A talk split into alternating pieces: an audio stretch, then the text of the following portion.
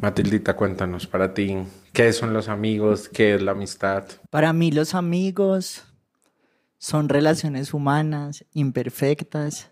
Lina, ¿tú qué crees que son los amigos? Hay una frase que creo que a mí me caería regio con mis amigues y es, el poliamor son mis amigos.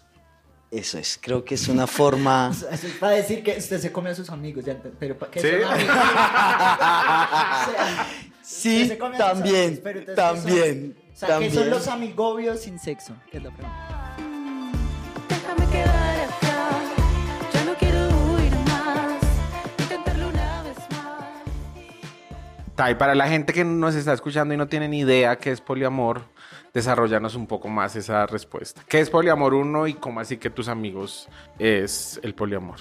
Pues el poliamor creo que eso es una forma de vincularse afectivamente en el cual creo que hay una posibilidad también como de, de reconocer la individualidad de las personas, de que uno no es el centro de la vida de nadie, que puede llegar a acompañar la vida de alguien, pero no, no ser único, exclusivo. Entonces creo que eso también permite la amistad, ¿no? Como la posibilidad de uno poder caminar en la vida con más de una persona, poderse vincular afectivamente, algunas veces sexualmente. No, pues, ¿Tú eres mi eh, amigo? Porque no Porque ha te querido. gusto. Porque, porque no ha querido. Resistiendo a lo que fui, toda la noche entera.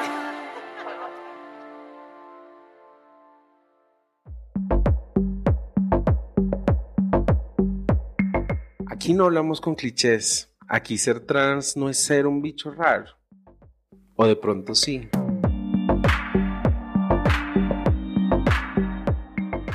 Aquí no preguntamos lo que siempre nos preguntan las personas cisgénero cuando nos entrevistan. ¿Cuándo te diste cuenta de que eras trans? Bueno, tengo que aceptarlo. A veces sí preguntamos eso. Aquí no usamos la metáfora desgastante de mirarse al espejo. Aquí no exotizamos a nadie. Aquí no pensamos que ser trans es lo peor que le puede pasar a alguien. Acá hablamos de salud, pero también de nuestros cuerpos, de vínculos, autocuidado, sexo y amor. Aquí aplaudimos que cada tránsito es como un río, que no es estático, que es único y fluido. Aquí hay humor, intimidad y mucha fiesta.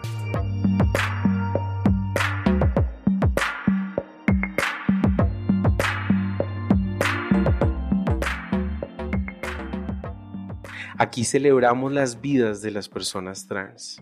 Mi nombre es Juli Salamanca y estos Navegantes, un podcast de la Liga de Salud Trans y 070. Bienvenidas, bienvenidos y bienvenidas a esta travesía.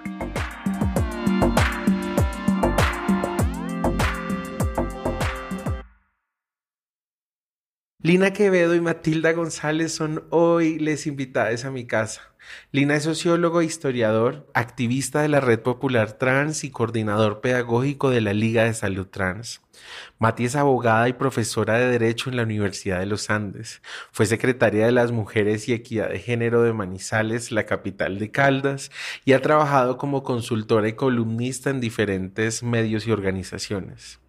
Con ellos vamos a hablar de sexo y placer, de vulvas, penes y tetas, de la posibilidad de que nuestros tránsitos sean amorosos, de los vínculos que forjamos entre personas trans y con personas cisgénero.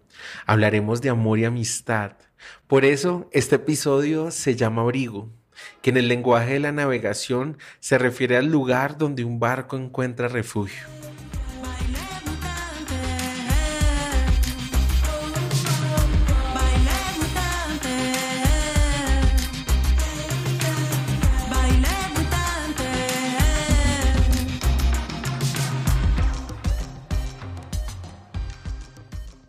Para ti, ¿qué es amigas? Para mí cuando hablan de amigas es como esas, como esas personas que nos hemos acompañado en diferentes situaciones de dolor, de tristeza, de mucha felicidad, de amor y creo que, que las personas trans eso es lo que tenemos. amigas, amigos y amigues que nos acompañamos en los momentos de mierda. Yo me acuerdo con Mati que nos hemos acompañado como desde un dolor en el culo, ella en un hospital, hasta en mi momento más asqueroso de la vida en el 2017. Entonces como que pienso en personas que me han acompañado y que quiero como, que son mi familia, que es la familia que elegí, la que quiero tener siempre, la que también nos hacemos críticas fuertes, las que nos jodemos. O sea, yo creo muchas cosas. Creo que, que así como es muy importante definir qué es el amor, como que es muy importante definir qué es la amistad o qué son los amigos o qué... O sea, como que para mí sí es muy importante entender qué es un contrato. O sea, ahí se me sale como que a veces siento que no soy abogada y que ya ese es mi peor fracaso y ya tengo que asumirlo. Pero también siento que hay una parte de mí que para mí todo es un contrato. O sea, como la pareja es un contrato, los amigos es un contrato, o sea, si alguien trabaja para ti es un contrato, si, o sea, como en mayores o menores niveles, pero es como compromisos que implican cosas y los dos ganamos. Yo creo que no es suficiente responder qué son los amigos, sino como qué significa como tener una relación ética o no dañina o no violenta con los amigos. Yo creo que las relaciones que uno escoge, esas amistades, son espacios donde uno puede como no replicar toda esa mierda de las familias sociales, no replicar toda esa mierda de afuera, sino que acá construirlo de una manera sana, cuidadosa. O sea, estoy de acuerdo, creo que es una posibilidad, pero no hay que darla por sentado porque me parece que no es, ay, porque somos trans, entonces somos una familia y nos queremos. Cuando, por- o sea, digamos, la historia de las madres es, o sea, o era pute, o sea, como literal era la proxeneta y la más violenta con la culicagada porque no tenía dónde ir. Recuerden que cuando escuchen este sonido, uh, definiremos un concepto clave. Una madre trans es una mujer que se encarga de cuidar, proteger y transmitir sus enseñanzas y experiencias a otras personas trans. Muchas veces a las personas trans nos cuesta ser amigos o estar bien con nuestras familias. Sin querer romantizarlas ni pretender que sean perfectas, las relaciones con otras personas trans nos enseñan forma de amar distinto, más seguras y viscerales.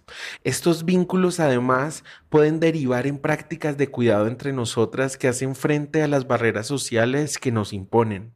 Lina, te veo con cara de anonadado. No, solo que, que pensaba como en eso que, que decía Juli de si existe algo diferente en la forma en cómo tejemos las relaciones o la, y en este caso la amistad entre personas trans. Esas maneras, sea de cuidado, de solidaridad, de apoyo mutuo, y más allá de la figura de la madre, que pienso que cuando nosotros hablamos de familia, no necesariamente, sí hay unas figuras que aparecen que pueden ser las madres, pero el gran mayor cuidado hemos ofrecido entre pares que no hemos estado en relación de madre e hijes. El cuidado, según la politóloga y profesora estadounidense Joan Citronto, es todo lo que hacemos para mantener, continuar y reparar nuestro mundo de manera que podamos vivir en él lo mejor posible. O sea, no es solo una cuestión de amor maternal, sino de supervivencia.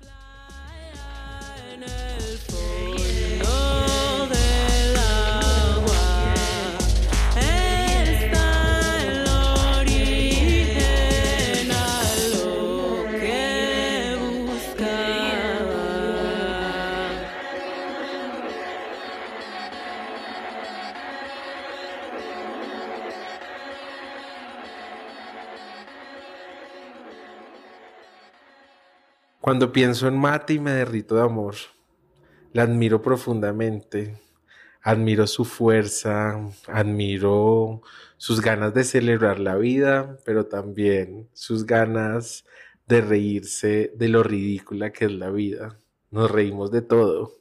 Celebro todos los días su vida y soy muy afortunada de soñar a su lado. Y para pasar a otro tema que sé que a Marty le encanta y que tiene toda una marca con este concepto, quisiera que habláramos como qué es el amor para ustedes y si no quieren empezar como a conceptualizar el amor, cómo han vivido el amor ustedes siendo personas trans. Transamorous and passionaris.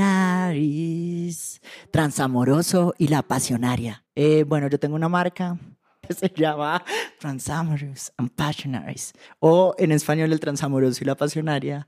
Y se centra en celebrar el sexo y el amor entre personas trans y gente que les gustan las trans. Y la historia también era que, el- o sea, como que en sentido con doble I, que es un medio de comunicación, empezamos hace años una campaña que se llamaba hashtag me gustan trans. ¿Se acuerda cuando jodíamos con. Come Trans? Come trans.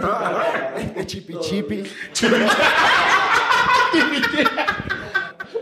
Pero bueno, en fin, sí. Entonces la palabra menos fea era transamoroso. Pero bueno, nada, entonces como que también, como, le- como que para mí eso es súper importante. Y entonces también digo como hay que, o sea, si sea mal nombrado, hay que nombrar. Como que em- empecé a ver en el amor como todo un tema político. Entonces está, hay una feminista que se llama Bell Hooks que dice, o sea, como lo que hablábamos ahora, que el amor es un contrato. Entonces es como, o sea, el amor es cuidado, me cuida, o sea, el amor, como que la conclusión de ella es que el amor es acciones y no solamente palabras. Y eso es como todo un ejercicio político que lo puedes, o sea, meter en elecciones, pero también en tu vida cotidiana.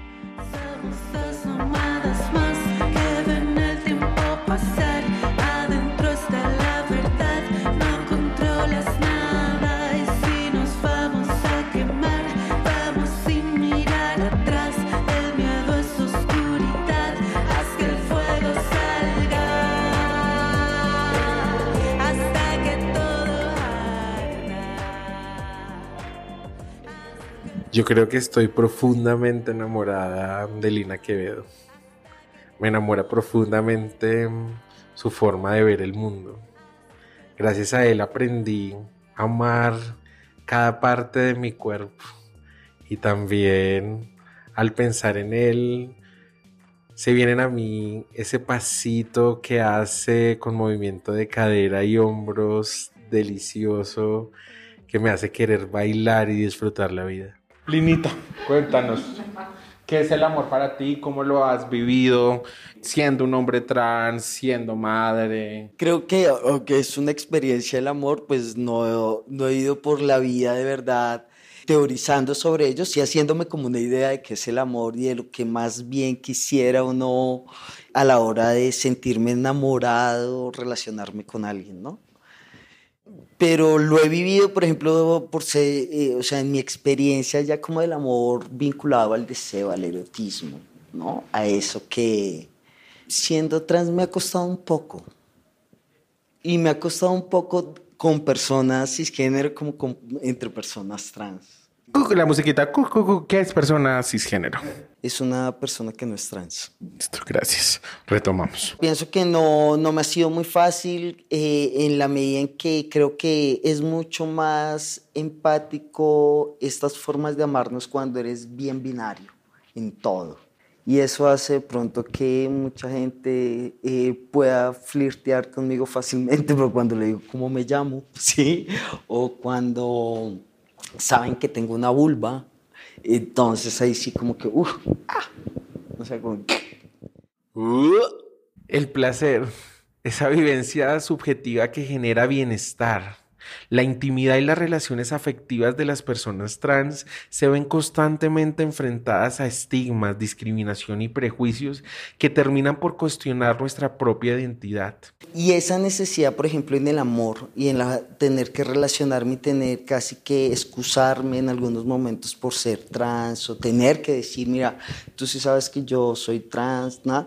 Y, y más como por el miedo a, a- a que de pronto se me reclame algo que se- es absurdo, pero como que, como, la- como que siempre está ahí, que de pronto engañé si no lo dije. Como que para mí el amor también ha sido eso, como una lucha interna también, porque como que le- siento que la forma en que viví el amor y en la forma culturalmente de Manizales del amor es, o sea, de princesa que llega un perverso narcisista y la rescata y es un paisa, un dueño de una finca como bien divino, como bien, bien, bien ganadero, colonizador, blanqueado. Yo como bien cisgénero. Sí, sí, yo, yo sí entiendo lo que papi dice porque así es como yo me veo. Venía de mis vacas y no sé, como con mi terreno.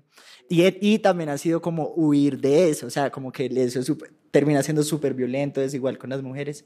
Entonces también ya he ido aprendiendo más en el amor y como que siento que después empecé como a tener una racha de, de manes que no eran violentos, pero como que nada que ver, pues como que ahí no iba a pasar nada, pues, pero fue un avance.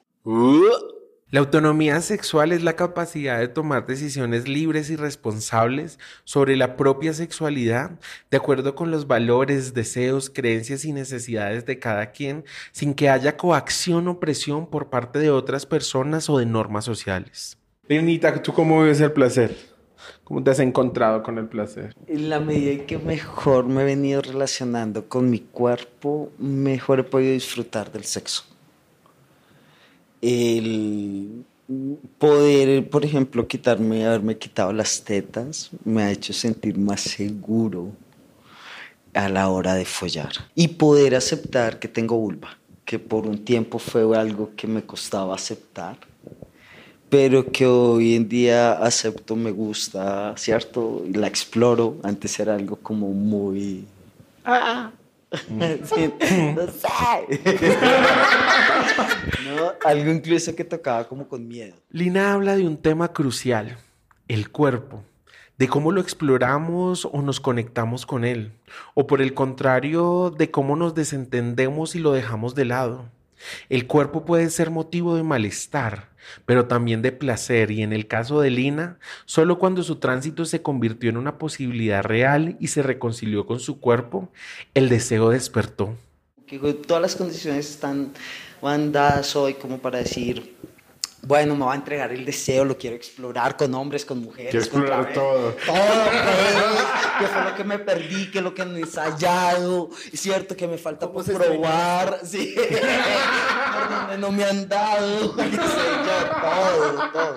Sí, pero creo que eh, frente a esta disposición también que hay sobre el deseo, pues me encuentro también que no, con el hecho que para muchas situaciones tener un cuerpo travesti es difícil, la gente le cuesta. ¿Cuándo adquiriste esa conciencia sobre tu cuerpo? Hay una imagen que, que yo no sé si ya eh, en este momento de mi vida, ya después de viejo, he venido así como recordando. Y es una imagen que tengo de ser adolescente y estar golpeando mi cuerpo en un acto de verdad de total desprecio por lo que yo veía como algo que me limitaba a hacer lo que yo quería.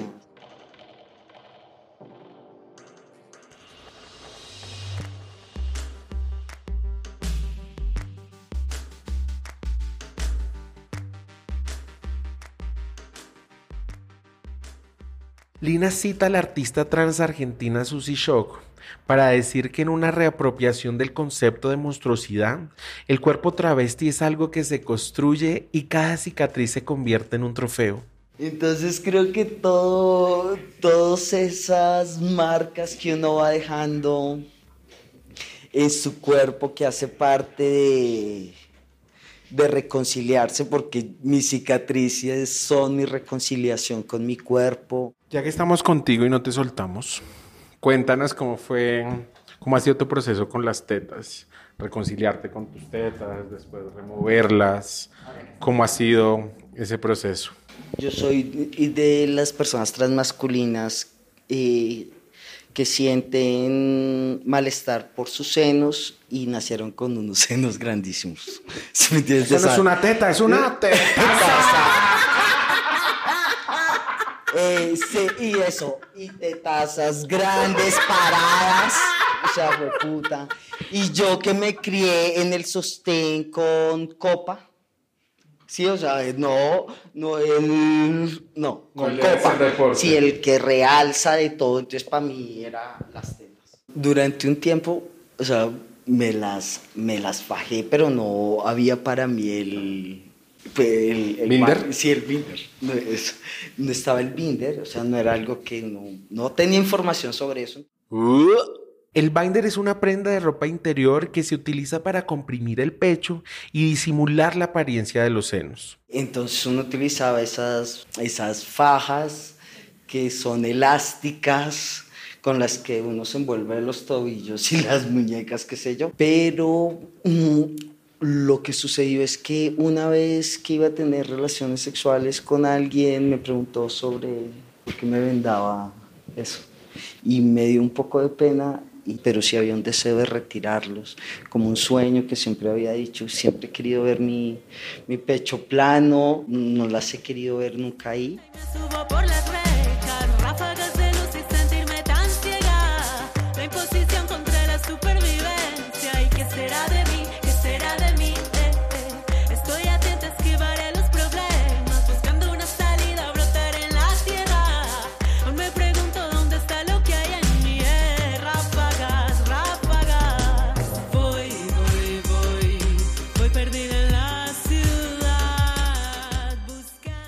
A las personas trans se nos ha restringido la expresión del placer a unas cuantas prácticas entre comillas apropiadas según el género.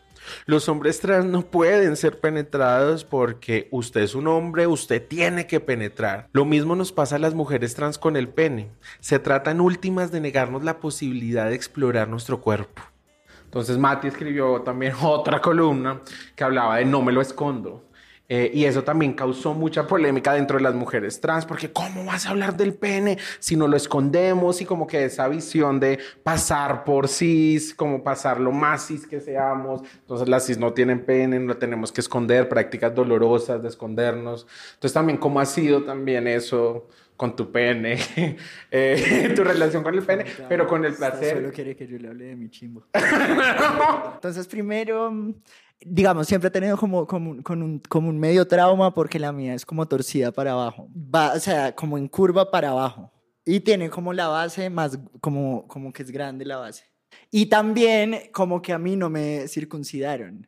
Y entonces a veces me duele cuando me lo bajan. O a veces cuando me lo chupan también como que no, hay que saber, no sé. Y tú, Lina, ¿cómo sientes que por ser hombre trans se te como que se les niega a los hombres trans a veces algunas prácticas? Hay hermanes que incluso por un tiempo lo viví, es que para mí tener una vulva era una cosa terrible. O sea, entonces era como algo que no podía, por muy zona erógena que sea, no la podía disfrutar porque era algo que no me lo permitía. O sea, la gente espera que siempre sean pasivos, así como los trans. No, creo que es por eso te digo, hay una idea de que se nos espera es que estemos dándolo todo y sí hay un gusto en eso, o sea, claro que sí, para muchos es una fantasía penetrar y el crecimiento del clítoris permite también en algunos momentos, cierto, dependiendo del, del crecimiento del clítoris, poder penetrar y es una chimba y uno dice, claro, regio todo esto.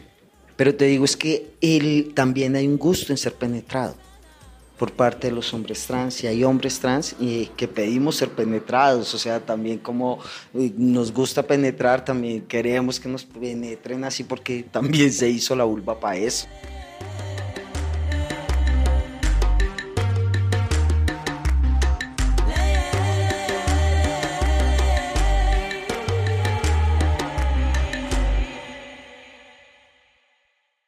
En este episodio hemos hablado de amigas, de amigas que tienen sexo, del amor como un contrato, de enamoramientos, de lo que nos causa placer, de nuestros cuerpos y de lo que otros esperan de ellos. Y de ahí vamos al tema de las hormonas, porque cuando las personas trans iniciamos un tratamiento hormonal como parte de nuestros tránsitos, el cuerpo y el placer se transforman y eso también hay que discutirlo. Cómo en ocasiones el libido baja, cómo algunas mujeres trans dejan de eyacular y otras no tienen erecciones. Para mí los tres primeros tres meses de las hormonas, y como que me acuerdo muy bien que son tres, pues que para mí fueron tres meses, como que todo era un caos y sentía que las hormonas a uno le dan como un puño, entonces, eh, o sea, uno no se le para, le- le- no tiene tantas ganas de tener sexo. No, lo que sí me pasó con las hormonas es que me crecieron las tetas. Lilita, tú. Sube la libido y, co- y aumenta el clítoris, el tamaño del clítoris, entonces se hace mucho más sensible. Entonces como que eso, a mí- y eso incluso hi- hizo que ex- quisiera explorar el sexo con hombres, que para mí era algo como que muy lejano, pero con la testo ah, ese deseo como que llegó también, ¿no? O sea, como con fuerza. ¿Qué piensan de eh, la frase de habitar el cuerpo equivocado? Eh, también poniendo un poco de contexto, cuando hace un, un tiempo eh, a las personas trans les exigían un certificado de disforia de género, es decir, las patologizaba. Entonces, ¿qué piensan ustedes de esta frase de habitar un cuerpo equivocado, nacer en el cuerpo equivocado? O sea, yo creo que es como una, como una forma de violencia psiquiátrica his- histórica que tiene que ver también con, con, o sea, como que la teoría de que el cerebro no encaja con el cuerpo es una teoría de la psiquiatría que en otras palabras está diciendo es alguien que está loco porque se cree en un cuerpo que no es, pero no cuestiona el hecho del cuerpo, o sea, que digo que son hombre y mujer, o sea, como quién decidió eso, en qué momento. Que la idea del cuerpo equivocado sea errónea y violenta no significa que intervenir nuestros cuerpos obedezca a esa idea. Una intervención no responde a lo que los demás les parezca que está bien o mal, sino a la posibilidad de autodeterminarnos. ¿De qué manera creen que se sigue ejerciendo violencia desde la psiquiatrización? Eh, no, pues de muchas formas. Como que mi experiencia con la psiquiatría es la siguiente. O sea, en fin, como que hay varias posiciones con respecto a ser trans, pero también con respecto a las personas con discapacidades psicosociales o con malestares subjetivos o con depresión, ansiedad, desregulación emocional y trastorno con déficit de atención. Pero otra vez, como, o sea, como que es muy parecido en ese sentido la discusión, que, o sea, no es negar como que yo a veces me siento como un cable abierto y mi relación con el mundo pues también tiene que estar desde mi conciencia de que yo soy así, pero también desde que la, de que vivimos como en una sociedad cuerdista, o sea, como que, el, como que hay una forma de portarse y todo lo, o sea, como que hay que estar bien de la cabeza, no sé, como que... Y eso está en muchas partes como, como súper en las raíces de que hay una forma de portarse, hay una forma de ser, como hay una forma de expresarse y también creo que es como una forma de censura. Lina, ¿tú cómo ves, digamos, esa violencia de la psiquiatría en el sistema de salud? Creo que hace parte como de la patologización, de la, en algunos casos la obligatoriedad solamente de pasar por psiquiatría por ser trans. ¿A son de qué? ¿Cuál es el criterio o el papel que juega el psiquiatra a la, en la atención y acompañamiento a personas trans? Eh, y ahí es donde creo que muchos resultamos medicalizados, muchos resultamos eh, sobrediagnosticados, muchos terminamos y muchos terminamos incluso encontrando mayores obstáculos para poder pasar por otro tipo de procedimientos que estamos esperando y que llevamos mucho tiempo esperando porque el cuello de botella es la psiquiatría para nosotros. Saquemos de una vez el monstruo. Pasito voy pasando yo con mi baile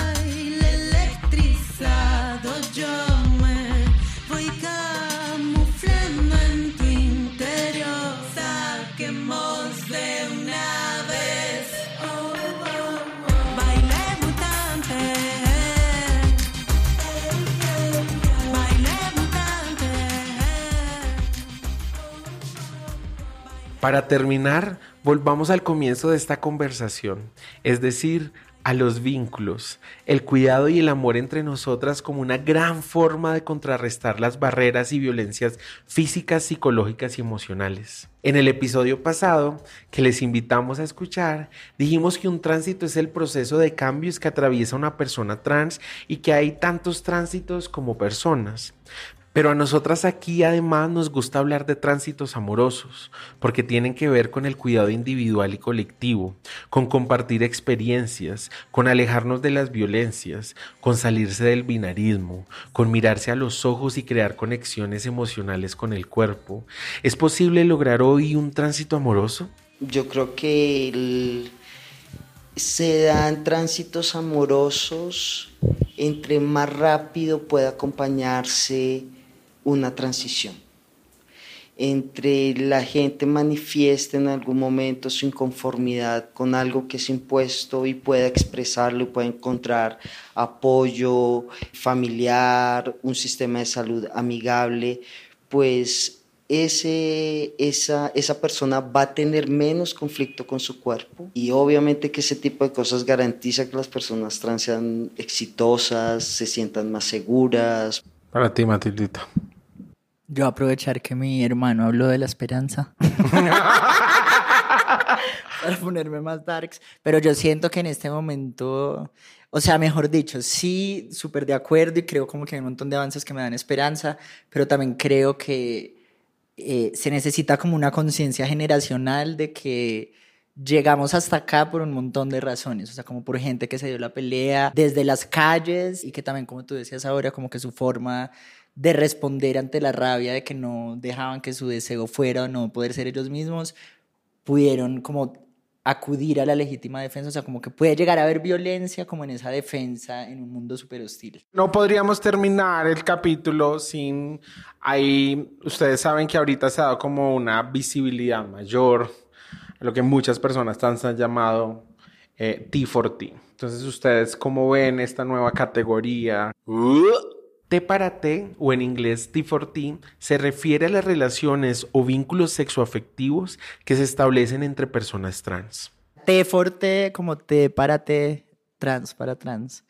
A mí me parece súper bien nombrar las cosas. O sea, como que me parece igual que es la discusión que hemos tenido en todo este momento. Es que no, o sea, eso está ahí, listo. Pongámosle un nombre, una etiqueta más democrática o no la, o sea, no sé, pero hay que reconocer que existe. Recuerdo que hay que ponerle nombre a eso. Y que sí en algunas cosas puede hacer la diferencia el estar entre personas trans. De pronto es como que no quiere decir que entre personas trans garanticen que las relaciones sean eh, menos patriarcales o mm, creo que hay ciertas cosas que se tramitan entre personas trans o entre personas que translovers, como le dice aquí, Come la doc, trans. come trans, que no hay que ponerlas, o sea, que son obvias, entonces no hay que decirlas, no hay que, y que creo que ahí se construyen otras cosas, que creo que también es una oportunidad para hacer la diferencia. Amar y desear a una persona trans hace la diferencia. Y Además, es como celebrar el amor y que sí creo que es diferente. Yo sí creo que es diferente. Es diferente poder hablar con tu pareja de los cambios que te están produciendo las hormonas, es no tener que fingir varias cosas. Es que- y también siento que hay un montón de capas. O sea, como yo lo que he sentido cuando he salido con gente trans, con hombres trans. Hay miradas, hay miradas académicas. Tú describes, tú describes. En este momento hay un momento de tensión. Se tocan las manos Mati y Matilda porque han salido por mucho tiempo. Elina y Matilda han salido por mucho tiempo y hay una mirada Me, con- picaresca. me con- me contaron que está estrenando Ulva. Y cerramos así, celebrando el amor entre personas trans. Yo sí creo que es diferente. Es diferente poder hablar con tu pareja de los cambios que te producen las hormonas, no fingir. Relacionarnos con personas trans y quizás muchas comparten esto conmigo, nos da la confianza y la tranquilidad de no empezar de cero, de no explicar todo, de ser escuchadas, contenidas y más libres.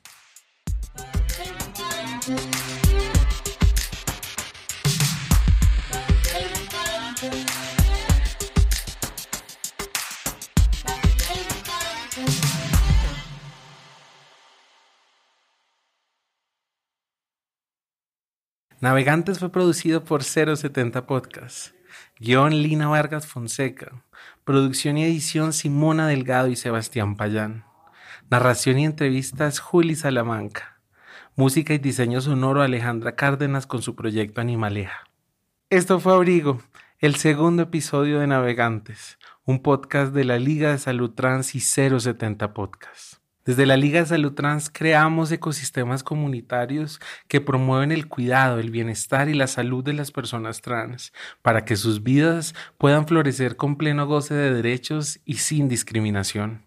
Si te gustó este episodio y quieres sumarte a construir un mundo donde las personas trans podamos vivir tranquilas, felices y sin miedo, búscanos en redes sociales como Liga Salud Trans. También te recomendamos consultar otras colectivas trans en Colombia, como la Red Comunitaria Trans, el GAT, Grupo de Acción y Apoyo a Personas Trans y Atravesados, en Bogotá.